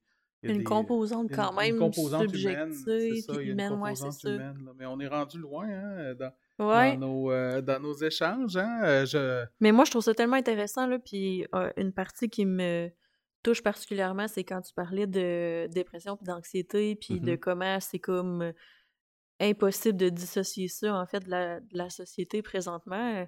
Je pense qu'il y a personne qui connaît pas quelqu'un qui a déjà vécu de dépression ou qui a pas qui vit pas énormément d'anxiété, mais est-ce que penses-tu que, tu sais, par rapport à la société de productivité, penses-tu que ça va changer à un moment donné? Ça va prendre probablement. Je vois pas la, fin, honnêtement. Parce que plus ça va, plus on est dans une culture qu'on appelle d'accélération. Hmm. Euh, le fait que Internet, l'informatique, la robotique entrent dans nos vies, ça. Au début, on croyait que ça allait faciliter nos vies. Euh, on disait qu'on rentrait dans la société des loisirs, puis qu'on pourrait travailler 20 heures par semaine parce que les, les robots feraient le reste. Mais en fait, on Maintenant, ça prend deux personnes dans la famille pour rentrer de l'argent à la maison parce qu'on travaille beaucoup. On travaille pour les robots. oui, ben, on travaille beaucoup. En fait, on s'est créé des nouvelles jobs. Puis même dans nos loisirs, on a des facteurs d'anxiété, c'est-à-dire qu'on va sur les réseaux sociaux, c'est mm-hmm. anxiogène. Euh, quand on s'assoit, on culpabilise parce qu'on n'est pas en train de faire du sport. Mm-hmm. Euh, quand euh, on, est en vacances, on, reçoit des courriels. Donc la fin de l'accélération, je ne la vois pas à court terme. Mais c'est quand même assez intéressant parce que quand j'enseigne, par exemple, en soins infirmiers, il y a beaucoup d'étudiants africains dans mes cours qui, eux, me racontent que ben, dans leur pays, la dépression, ça n'existe pas. Mmh. Ils ont un autre rythme de vie, ils ont un autre rapport à la solidarité, à la famille élargie, il y a moins d'individualisme, mais la dépression, c'est pas. Ils ont leurs problèmes, là. je ne dis pas que c'est parfait aussi dans le continent africain, mais il n'y a pas nécessairement de, de normes axées sur la performance. Et et le travail à ce point-là et l'individualisme. Donc, est-ce que je vois vraiment une issue? Pas vraiment. On verra bien. les sociologues, en fait, on est très bons pour prédire le passé, là, mmh. pour voir qu'est-ce qui va arriver. Moi, je ne vois pas le bout nécessairement. Puis en fait, au contraire, avec ce qui est arrivé dans les dernières années et même la pandémie, les diagnostics d'anxiété, de troubles anxieux ou encore de dépression se font de plus en plus jeunes ils ne sont pas en diminution. c'est un peu lourd de se dire. Euh, ben, en fait, je ne sais pas si c'est rassurant ou pas, de se dire, ben, parce que quand on nous donne un diagnostic, ben, c'est ça réduit la chose à c'est un peu ta faute, là, pas consciemment, mais ça vient de toi. Donc là, ce qu'on se dit, c'est bon, ben, ça vient plus de la société, mais est-ce que ça t'enlève pas un peu de pouvoir sur ce que tu peux faire? Ben, le diagnostic est par définition individuel. Il n'y a pas de mm-hmm. diagnostic collectif. Donc oui, ça individualise les stratégies. Euh, mais je vais y aller quand même avec une pointe d'optimisme. On parle beaucoup de diagnostic de santé mentale, euh, puis en ce moment, les, prescriptions, les consultations, les diagnostics vont beaucoup en lien avec euh, de plus en plus les, déficit d'attention, anxiété et puis euh, dépression. Euh, mais la bonne nouvelle, c'est que si ça augmente, c'est pas parce qu'on est moins heureux qu'avant ou moins en bonne santé mentale qu'avant, c'est qu'on en parle plus qu'avant. Dans les années 80, 90, quand on avait de la détresse ou de la souffrance, on sombrait souvent dans la violence, l'alcoolisme, on avait des taux de suicide anormalement élevé, parmi les plus élevés au monde, en tout cas au Québec. Et depuis qu'on a diminué la stigmatisation sur le fait de parler de ses émotions, mm-hmm. de, chercher des ressources, d'engager des psychologues dans les lieux de travail, d'en parler dans les écoles. Euh, les hommes parlent un peu plus de leurs émotions qu'auparavant, de leur détresse. Auparavant, dans les années pas si lointaines que ça. Là. Années 90, si tu disais à ton travail que tu étais en dépression, tu n'avais pas de congé de maladie. on ne te croyait pas. Tu mm-hmm. n'en parlais pas. C'était l'alcool, c'était l'isolement, c'était le gambling, c'était le suicide. Aujourd'hui, s'il y a plus de diagnostics, c'est pas nécessairement parce qu'il y a plus de souffrance, c'est qu'on l'exprime autrement. Donc, la bonne nouvelle, c'est que si il y a plus de détresse et de diagnostics, c'est qu'au moins on en parle plus qu'avant. Euh, Marcelo Otero, le, un excellent sociologue de la santé mentale, dit que les problèmes ne disparaissent pas, ils se transforment. Donc oui, il y a une médicalisation de la souffrance, mais en même temps, auparavant, la souffrance s'exprimait pas d'un point de vue médical, mais d'un point de vue de la violence, de l'alcool, euh, des activités délinquantes, euh, de la... Euh, et c'était pas nécessairement mieux. En fait, c'était clairement pas une... clairement pas une avenue qui était viable. D'ailleurs, il y a une diminution de la criminalité hein, depuis les années 90. Ben absolument, diminution de la criminalité partout en Amérique. Euh, diminution euh, de, consommation d'alcool dans la population en général, diminution du suicide. Euh, des fois, on remplace ça par d'autres types de fuites aussi. Ça peut être le cellulaire, ça peut être le magasinage, ça peut être Amazon Prime, ça peut être le divertissement, la bouffe, bon, tout ça. On a remplacé ça par d'autres types de, de fuites, mais c'est à ce niveau-là, je suis optimiste parce que si on en parle plus et si ce, ce podcast-là existe aussi, moi, j'ai l'impression que ça va avoir une bonne réception parce que les gens ont envie d'entendre parler de ça. Dans les années 90, est-ce qu'on avait envie d'entendre parler de maladie mentale? Pour monsieur, madame, tout le monde, c'était, on appelait ça des fous, on appelait ça, c'était, c'était mmh. carrément un autre univers qu'on voulait pas voir. On mmh parlait de Robert Giffard, puis de... Ouais, c'est ça. C'est de Québec, où j'avais un professeur euh, qui m'avait déjà dit quand je m'étais... J'étais dans mes pensées à l'école secondaire, il m'avait, je m'étais mis à rire.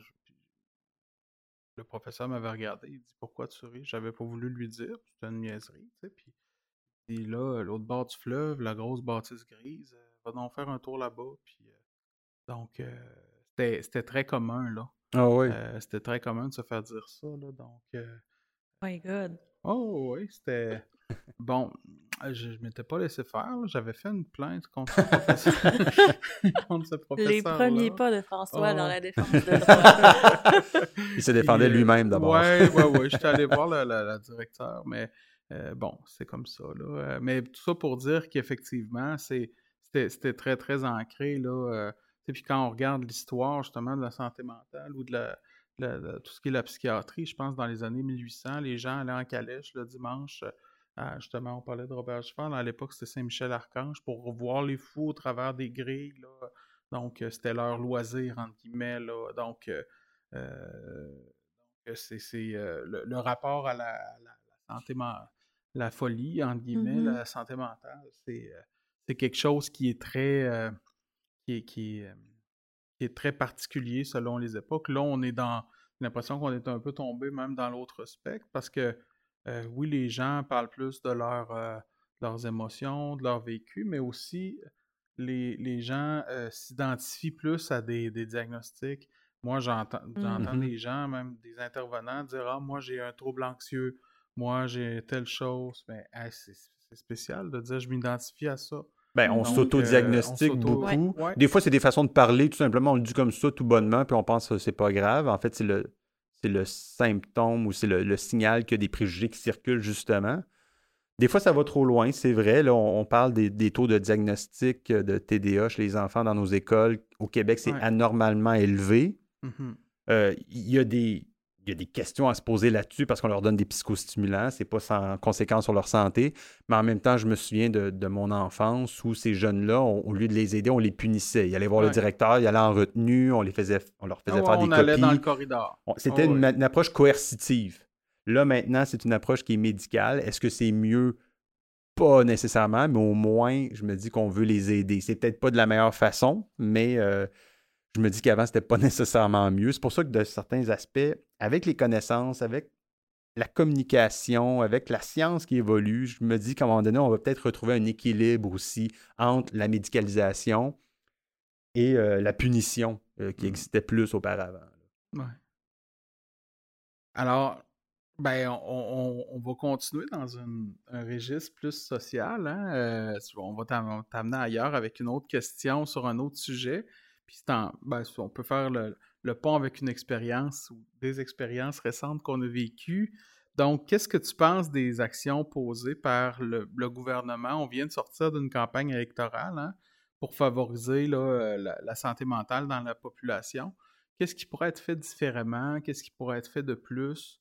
Euh, je, le, dis, je fais, référence à une expérience récente. On a reçu des candidats aux élections, on en a reçu deux, là. Euh, euh, mais bon, M. Drainville, il n'est pas venu nous visiter. Peut-être qu'on va le rencontrer, là. Peut-être. Mais, mais bon, on le voit à la télé. Je l'ai c'est une invitation, François? Ben oui, c'est ça. Il, nous écoute ça, Il nous écoute présentement. Exactement, c'est ça. Donc, euh, non, mais ce, serait que je dis M. Drainville, il y a sept députés en Chaudière-Appalaches. Ça peut être les autres aussi, puis c'est mm-hmm. correct. Mais ça pourrait même être le fun. Ben, il est habitué de faire de la radio en plus, M. Donc, euh, mais alors voilà la, la, question. Euh. Ben, D'un point de vue politique, c'est de malheureusement, euh, dans notre système de santé devrait être baptisé, puis je ne suis pas le premier à le dire, mais plus un système de la maladie. On est plus en réaction mmh. qu'en prévention. Alors, curatif. Hein. Absolument, oui, c'est ça. Euh, de, puis là, on le voit apparaître tranquillement, mais moi, ce que je souhaite, c'est qu'on ait une vision de la santé, mais de la santé mentale dans le cas qui nous concerne, un peu plus systémique, moins médicale. C'est-à-dire que quand on dit que les jeunes ou que les gens en particulier ont besoin d'aide, on pense tout de suite à des listes d'attente pour euh, des thérapies, ce qui est très bien. Mais ce serait peut-être le fun aussi de, faire en sorte que les gens n'aient pas besoin de se rendre jusqu'à la thérapie. La prévention, ça commence à l'école et à la maison avec un accès facilité au sport, aux activités culturelles, à, la diminution de la pauvreté aussi, pour que les gens puissent manger, avoir accès à des services plus facilement. tout ça, là, et aussi au. C'est ça qu'on on est toujours dans le curatif, c'est-à-dire qu'on se dit, bon, on va donner de l'argent au, système de santé, mais la prévention, c'est souvent ça qui. On, on oublie à quel point les, préjugés la, la discrimination, il faut investir là-dedans aussi. Euh, là, on est en train d'avoir un gros débat actuellement sur euh, le, discours tenu à occupation double à propos de l'intimidation, puis l'impact que ça a sur la santé mentale. Ça fait 20 ans qu'on a des shows de télé-réalité qui misent sur l'intimidation puis l'élimination, mm-hmm. sans se rendre compte que les gens absorbent ça en se disant que dans la vie, il faut s'éliminer. Puis après ça, on se demande pourquoi on est stressé, pourquoi on est anxieux, pourquoi il y en a qu'on met de côté parce qu'ils ne correspondent pas aux normes, parce qu'ils ont tel diagnostic, ou parce qu'ils ont l'air pauvres, ou parce qu'ils vivent dans la rue, mm. ou... Euh, à un moment donné, je pense qu'il va falloir même réglementer sur ce qu'on véhicule. c'est plate à dire, mais on a, on a un code routier qui nous interdit de rouler trop vite ou de. On a un système de justice qui nous interdit de taper sur le monde. Puis on a un système de justice qui nous, interdit de voler des choses dans les épiceries. Ben on est, ça va peut-être prendre des lois pour dire tel propos, quel type d'émission à la télé qui viennent endoctriner les gens, socialiser les gens à propos de l'intimidation, de l'élimination des autres, euh, que ça aussi, en bout de ligne, là, ça pourrait avoir un impact sur notre santé. Je parlais des troubles alimentaires tantôt. Là. Ça a été. mais ça a déjà été fait, ce type d'action-là. Je me souviens quand, j'avais peut-être 12-13 ans, il y avait une, fille que sa sœur s'était faite assassiner Virginie Larivière, qu'elle s'appelle pour ne pas la nommer. Jusqu'à récemment, je pense qu'elle travaillait au collectif pour l'élimination de la pauvreté. Donc, mais je le, dis parce que ça avait été ultra médiatisé. Cette jeune fille-là, à l'époque, avait fait une pétition pour qu'il n'y ait plus de violence à la télé avant 9 h le soir. Elle avait même jusqu'à rencontrer le premier ministre Canada. je me souviens. Oui, Mulroney à l'époque. là. Et puis, ça avait été, c'est dans les normes maintenant techniquement, tu peux plus voir de violence à la télé avant 9 h euh, le soir. Donc, oui, oui, oui. À cause de cette. Donc, les changements sociaux peuvent survenir, justement, mais est-ce que ça règle tous les problèmes? Non, mmh. mais en même temps, moi, on vient à, justement des exemples de quand on était jeune. Il y avait des bonnes choses puis des moins bonnes choses. Puis, bon, l'intimidation, euh, euh, bon, au-delà de l'aspect, je dirais, burlesque d'une émission comme Occupation Double, effectivement, il y a moyen de, il y a moyen de normer certains comportements. Je pense à, une télé-réalité, je pense que ça s'appelait, c'était-tu Love Story? où il y en avait un candidat qui avait gagné, je ne pas ça, ah mais c'était, euh, lui, euh, il bulliait ou il intimidait carrément les autres. Sébastien, je pense qu'il s'appelait. Ah oui. Sébastien Boilard, ça se peut Ça date, ça. Oui. je sais pas. Oh non, lui, il, parlait contre eux autres la nuit. Mhm. Et puis, c'était repris dans les émissions. Fait que c'était. Euh, mais tout ce qui donne des codes d'écoute, hein, c'est plate à dire, mais. Ben ça, c'est un gros facteur de socialisation. Même chose avec ce qu'on voit sur euh, TikTok, Instagram, Facebook. Euh, il n'y a pas de contrôle vraiment sur ce qui est diffusé. L'impact que ça a sur notre esprit aussi, c'est plate à dire, mais à un moment donné, il va peut-être falloir réguler ça parce que c'est bien beau la liberté des entreprises puis la liberté individuelle, mais le principe de responsabilité, lui, n'est pas vraiment là. Et ça, ça a un impact sur la santé mentale des gens. C'était plus facile quand c'était la télévision. Absolument, oui. Euh, parce que euh, c'était analogique, puis on contrôlait ce qui rentrait. Mais avec Internet, c'est... C'est un peu mission, euh, en tout cas, je dirais pas mission impossible, mais on dirait que c'est tellement une grosse machine qu'à quel point on peut vraiment réguler. Tu sais, Instagram, Facebook, moi, de ce que je vois, en tout cas, essaye de justement limiter certains types de contenus, mais il y a toujours des affaires qui, qui vont passer. ils font parce plus d'efforts qu'avant euh parce qu'ils n'ont pas eu le choix aussi. mais, mm. mais, quand même, hein, on est rendu loin, mais donc, euh, ouais, fait que le gouvernement, à part ça, t'avais-tu d'autres éléments que tu voulais amener sur ce, thème-là? Bien, concernant euh, les.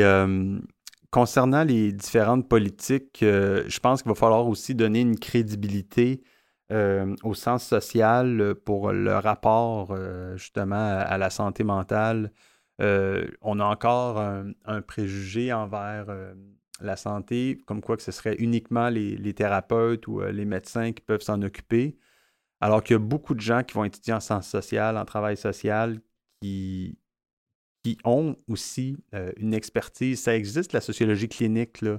C'est pas, pas uniquement des thérapeutes individuels qui peuvent apporter une solution. Je pense qu'il faut. il y a beaucoup de gens qui vont étudier en sciences humaines, souvent on leur demande mais qu'est-ce que tu vas faire avec ça dans la vie, mais alors que là, on commence à se rendre compte que non, les sciences sociales. ben oui, mais puis justement, mais au-delà de ça, je pense qu'on est en train de former des gens qui vont pouvoir avoir leur mot à dire, faire des suggestions de politique, d'intervention. Euh, euh, d'action euh, collective aussi, des, des, activités de groupe, des activités citoyennes qui vont faire, faire du bien aux gens pour que les gens se réunissent, se, se rapprochent, euh, se soutiennent, aient moins de souffrance. Euh, ça, puis il y a plein d'initiatives qui existent au-delà de euh, justement la, trouver des médecins pour faire des prescriptions. Donc, ça, c'est quelque chose qui devrait être encouragé davantage, à mon avis. Puis une chose, je pense, qu'on a observé tranquillement, puis ça, c'est grâce à la pandémie, il faut quand même qu'il y ait des bons côtés, c'est qu'on a vu l'importance des organismes communautaires, qui étaient un peu, je dirais pas sous-estimés, qui étaient un peu oubliés auparavant. C'est vrai qu'on en a entendu plus parler. Ouais, c'est ça. les organismes en santé mentale. Absolument, oui, euh, oui. C'était mon euh, quatrième plan d'action en santé mentale, celui qui a été lancé en janvier. Puis euh, jamais on avait autant parlé des, organismes communautaires. Le ministre, c'est Lionel Carman, pour ne pas le nommer, là, a, mis beaucoup l'accent là-dessus. Puis il semblait tout à fait sincère, indépendamement de, de, de, la qualité de l'ensemble du plan. cet aspect-là était c'était plutôt positif, là. Euh, donc, il euh, faut, leur donner, faut donner ça aux, élus. Je mmh. pense que pour plusieurs, il y, en, a qui ont des bonnes intentions. Le problème, c'est euh, est-ce que ça descend aussi bien qu'ils le souhaitent ou mmh est-ce que les, les, les fils, entre guillemets, sont tous aussi bien attachés pour, pour que les changements soient durables? Ça, c'est un autre, un autre paire de manches. Oui. Ben, voir les organismes communautaires comme des services de première ligne aussi. Là. En fait, c'est plus je dirais les voir comme des entités à part entière mmh aussi, dans le sens que si le réseau, euh, comment dirais-je, le réseau voit les groupes comme des sous-traitants, euh, comme on le vit parfois, on se fait soit, on se fait souvent traiter de cette façon-là, je dirais, mais c'est une erreur. Puis les organismes, il y, en a certains qui s'identifient comme ça aussi, il y en a qui se définissent comme des entrepreneurs sociaux. Donc, euh, pour des, j'ai connu des DG qui se définissent, qui se voient euh, autant dans notre région qu'ailleurs. Donc, euh, je pense à un en particulier, là, mais euh, à plusieurs en fait, mais je ne nommerai pas. Non, non, non, non. on n'ira pas là. On n'ira pas là. Donc, alors, donc, c'est ça. Là, je, me retiens pour ne pas le faire. Et puis, je vais, vais, passer à la prochaine question maintenant. Donc, une lettre d'avocat de moins. Hein? alors, selon toi, ce serait quoi le, préjugé on en a ben, déjà on en a parlé tantôt, hein, c'est ça. On avait abordé la question, en fait, parce que Patrick, tu parlais déjà des préjugés, fait que je t'ai comme volé ta question. Ben, je vois ça, je vois tu peux prendre ma prochaine, si tu veux. avoir des transactions de questions dans le ah, futur. Oui, oui, il va falloir qu'on en reparle de tout ça. Ouh là là. Donc, euh, donc c'est quoi les principaux obstacles auxquels peuvent être confrontés les gens euh, qui, ont qui vivent et qui ont vécu avec un problème de santé mentale par rapport au respect de leurs droits? Euh, les droits, là, on s'en rend compte, ça coûte cher. Il y en a qui sont plus libres que d'autres. il y en a qui ont accès au système de justice plus facilement que l'autre. Quand un, quand tu as un diagnostic ou des problèmes de santé mentale, c'est démontré que tu vis dans une précarité économique souvent qui est plus grande à cause de l'emploi. Euh, puis là, à un moment donné, ça déboule. Euh, plus difficulté à avoir accès à un logement, tout ça. Puis c'est difficile de, de sortir de la misère uniquement avec sa propre volonté. Euh, ça, c'est un défi majeur. L'aspect de, des injustices, je ne parlerai pas d'inégalité, c'est carrément des injustices financières euh, c'est pas vrai qu'on est tous égaux euh, face euh, au, système de justice ou à l'accès au logement. On dit que le système de justice est, public parce que c'est une institution à part du gouvernement, puis c'est pas une entreprise privée en tant que telle, mais en fait, c'est une question de gros sous. Les personnes avec des problèmes de santé mentale qui ont besoin de se défendre n'ont pas accès à des avocats nécessairement. ils vont avoir des préjugés défavorables envers eux pour se défendre. Euh, l'accès au logement aussi va être plus difficile euh, si on n'a pas de lettre de référence ou si on demande un CV ou si on n'a pas un bon crédit ou euh, des choses comme ça. Tout est plus compliqué avec, la, avec un diagnostic.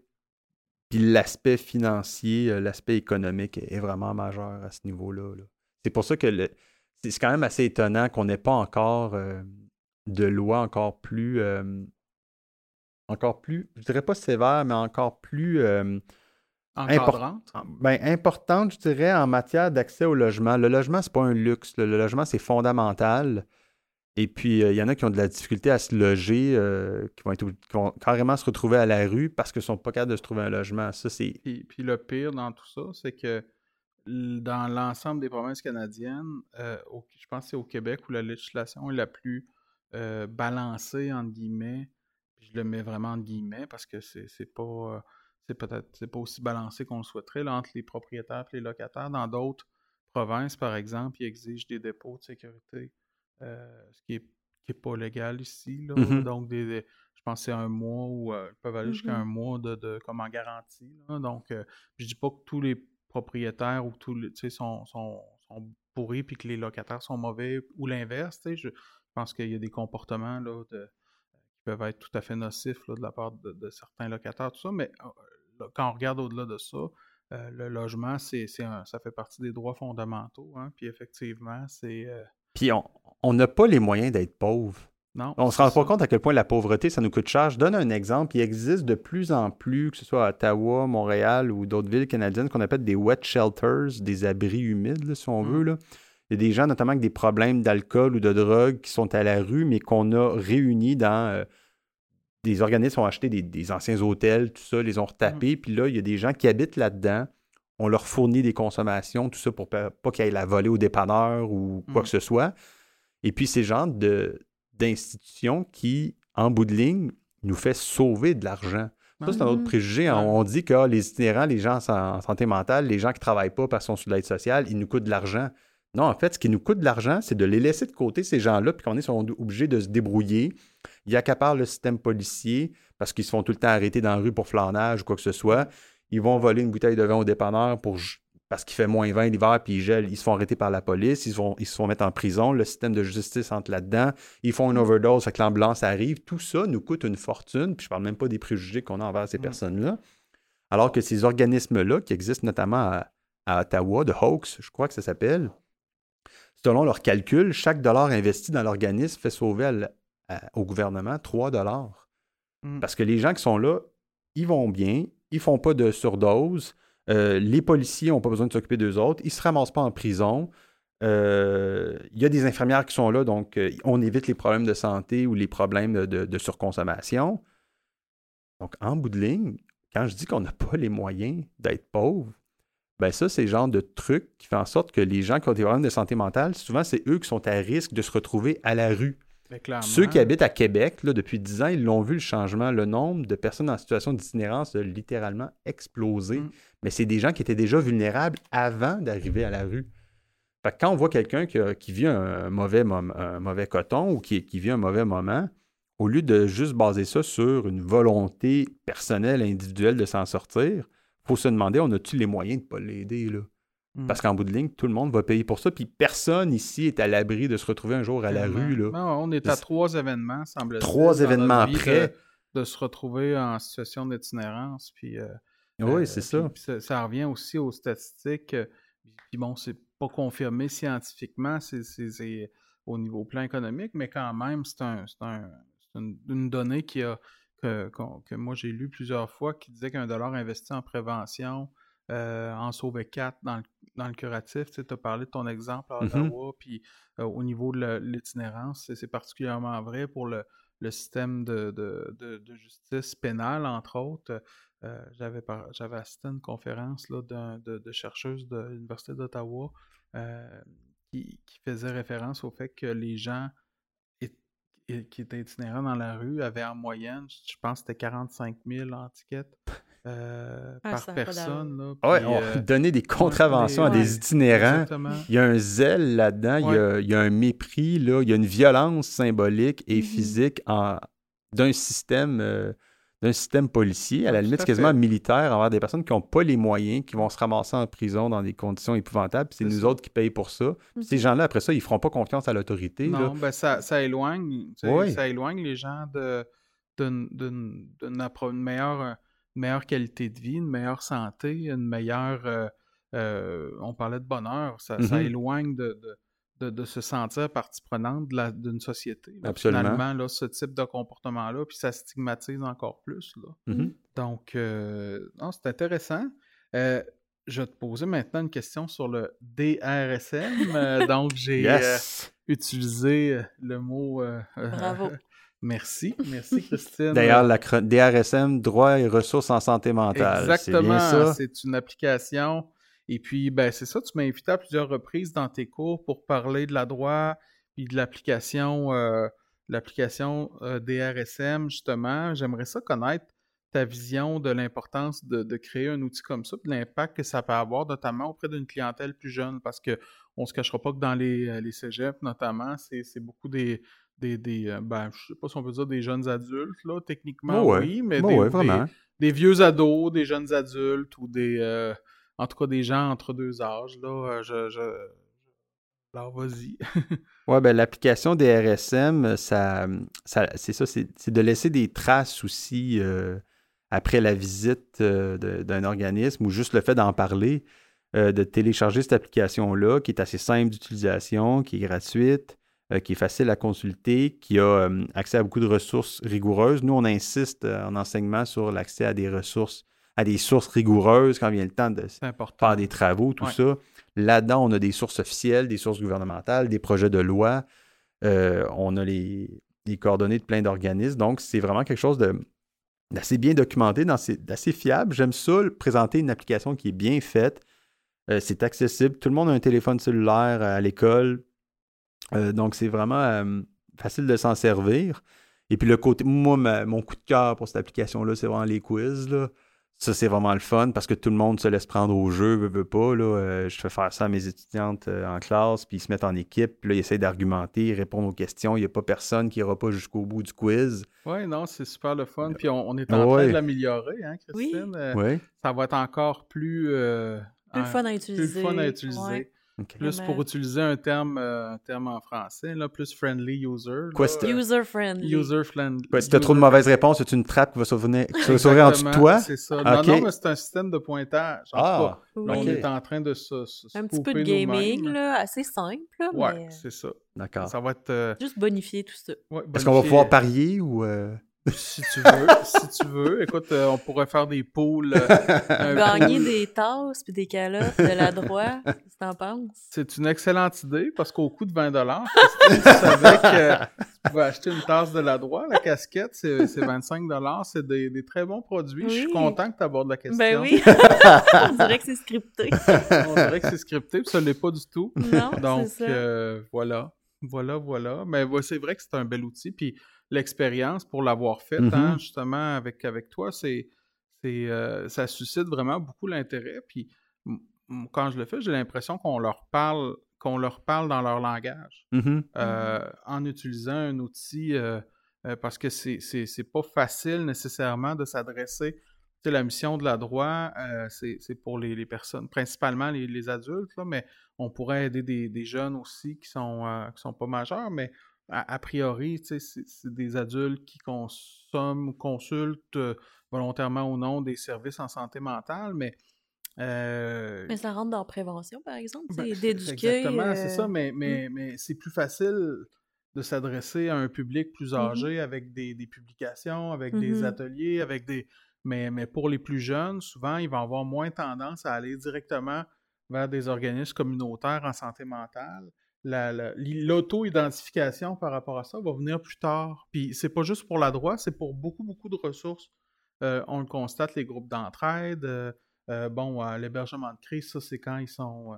ça, c'est autre, une autre situation, mais l'écoute téléphonique, etc., de s'identifier, de dire OK, ben je vais là, je vis une difficulté en santé mentale. Ah, ça a l'air de dire le contraire de ce que j'ai dit plus tôt, où les gens s'identifient plus.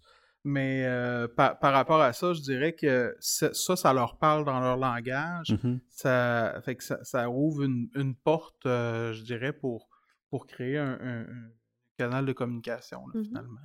Oui, ben les, téléphones cellulaires, c'est pas juste un, pas juste un problème. Il y a quand même des bons côtés à ça. Puis euh, si on peut rajouter un outil supplémentaire dans le téléphone cellulaire, c'est quelque chose qui puis après ça, quand les gens le voient, ben forcément, ben, ils n'ont pas le choix de se rappeler dans quel contexte ils ont appris par, ils ont mm-hmm. entendu parler de la droit. Là, donc, euh Je pense que ça rentre vraiment, c'est vraiment en ligne en fait avec ce que tu disais, d'agir aussi en prévention. Mm. Euh. Oui, absolument. Mm. Ouais. Ben, euh, j'ai une dernière question pour toi, Patrick. Pas déjà. Oui. le titre du podcast, comme tu le sais, c'est le préjugé favorable. Ouais. Donc, qu'est-ce qui pourrait être fait socialement et individuellement pour qu'on ait un préjugé favorable pour les personnes euh, qui vivent avec un problème de santé mentale?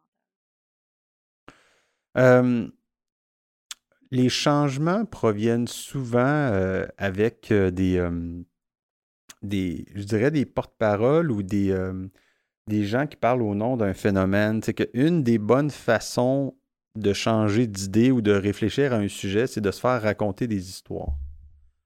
On ne peut pas influencer les gens en leur faisant rentrer des avis de force dans la tête. si on a un langage qui est trop administratif, trop scientifique, trop froid, trop expert, hein. ouais, mmh. c'est ça. Euh, les, gens, les gens ont envie de se faire raconter des histoires intéressantes. Mmh. Euh, puis il y a des personnes qui n'ont pas peur de sortir de l'ombre et parler de leur vécu. Puis souvent, c'est des personnalités publiques des personnes de la télévision, de la chanson qui sortent de l'ombre pour parler de leur histoire et on voit que dans la grande, grande, grande majorité des cas, ces gens-là reçoivent un accueil chaleureux, des remerciements, merci d'en avoir parlé, que ce soit des problèmes reliés à la toxicomanie ou encore euh, troubles alimentaires ou problèmes dépressifs ou bipolarité. Ou, euh, voyez-vous, d'ailleurs, récemment, là, on, a, on a vu euh, j'en parle parce que c'est d'actualité, là. Puis mais on a vu l'acteur Michael J. Fox apparaître dans un Comic-Con, lui qui souffre depuis 30 ans de Parkinson. De Parkinson. Et puis, euh, il arrêtait pas de dire que ça a été bénéfique pour lui, que ça l'a aidé à avoir la vie sous un nouveau jour, puis content d'avoir eu ça, puis ça l'a rendu fort. Puis là, ça fait en sorte qu'il y a des gens, au lieu de dire Ah, pauvre petit, il fait pitié, hmm. vont dire Ben, Crime, c'est quand même une personne qui est assez forte. Donc, une vedette comme ça va démystifier la réalité du Parkinson qui peut être très difficile en soi, mais justement, raison de plus pour ne pas en rajouter en disant Ah, pauvre petit pit, ou encore euh, je ne vais pas l'approcher parce que je, suis mal à l'aise. Les personnalités publiques ont un rôle, de la même manière qu'à une certaine époque, il y a des gens qui faisaient leur coming out, disaient qu'ils étaient homosexuels, même si c'était une époque qui était malaisante pour le dire, pour expliquer, regardez, je suis pas juste ça, mm-hmm. euh, c'est pas une maladie, euh, je suis bien là-dedans. Puis là, aujourd'hui, on peut élire des politiciens, quoi que ce soit, qui sont homosexuels, puis c'est de plus en plus accepté. Maladie mentale aussi, ça prend des porte-paroles, des gens qui vont démystifier ça, parler de leur réalité, puis dire, ben gars, j'ai quand même réussi dans la vie, malgré ça. Et puis les gens adorent, puis on aime tous ces histoires-là. On est hmm. tous touchés par des hmm. témoignages. Ben, pas plus tard que cette semaine, hein? le joueur de hockey, là, Carey Price. Euh, oui, absolument. il a parlé de son problème d'alcool. Euh, la saison passée, c'était un autre, un autre joueur, Jonathan Drouin, qui lui avait parlé de son anxiété. Absolument, À quel point ça l'avait. Euh, puis pourquoi je parle de hockey, c'est parce que ça ça rejoint, euh, c'est des, des, figures. Euh, l'entraîneur du Canadien est plus médiatisé que le premier ministre, je pense. Absolument, oui, Donc, euh, donc, par rapport à ça. c'est des modèles aussi pour beaucoup de jeunes hommes. oui. Mm. C'est ça. C'est quelque chose qui est important. Donc, toi, la, la prise de parole par les vedettes ou les, les, les, les personnes qui ont une certaine notoriété. Oui, c'est ça. C'est-à-dire que moi, je suis bon pour rentrer dans le détail dans un cours de trois heures puis montrer des sources scientifiques, mais même là, si je si je suis pas capable d'avoir une approche sympathique ou euh, décomplexée sur un sujet, les, gens vont s'endormir quand je parle. Donc, à un moment donné, on est là aussi pour raconter des histoires, euh, faire des clins d'œil, raconter des anecdotes, euh, avoir des petites blagues, puis parler de notre expérience un peu. Ça, c'est quelque chose que les scientifiques souvent ont de la difficulté à faire, hein, parler au jeu, avoir des anecdotes, mm-hmm. euh, utiliser des métaphores, raconter des belles histoires. Euh, mais les gens ont envie de se faire raconter des belles histoires. Le monde est trop rempli de mauvaises nouvelles. Puis des belles histoires, des fois, ben, ça sert justement à montrer que, ben, qu'il y a de l'espoir, puis que c'est, ça peut faire réfléchir. L'exemple de Kerry Price est très, très bon. Là, le, le hockey, c'est un monde qui, qui, qui, est macho, qui est conservateur, euh, qui est orgueilleux.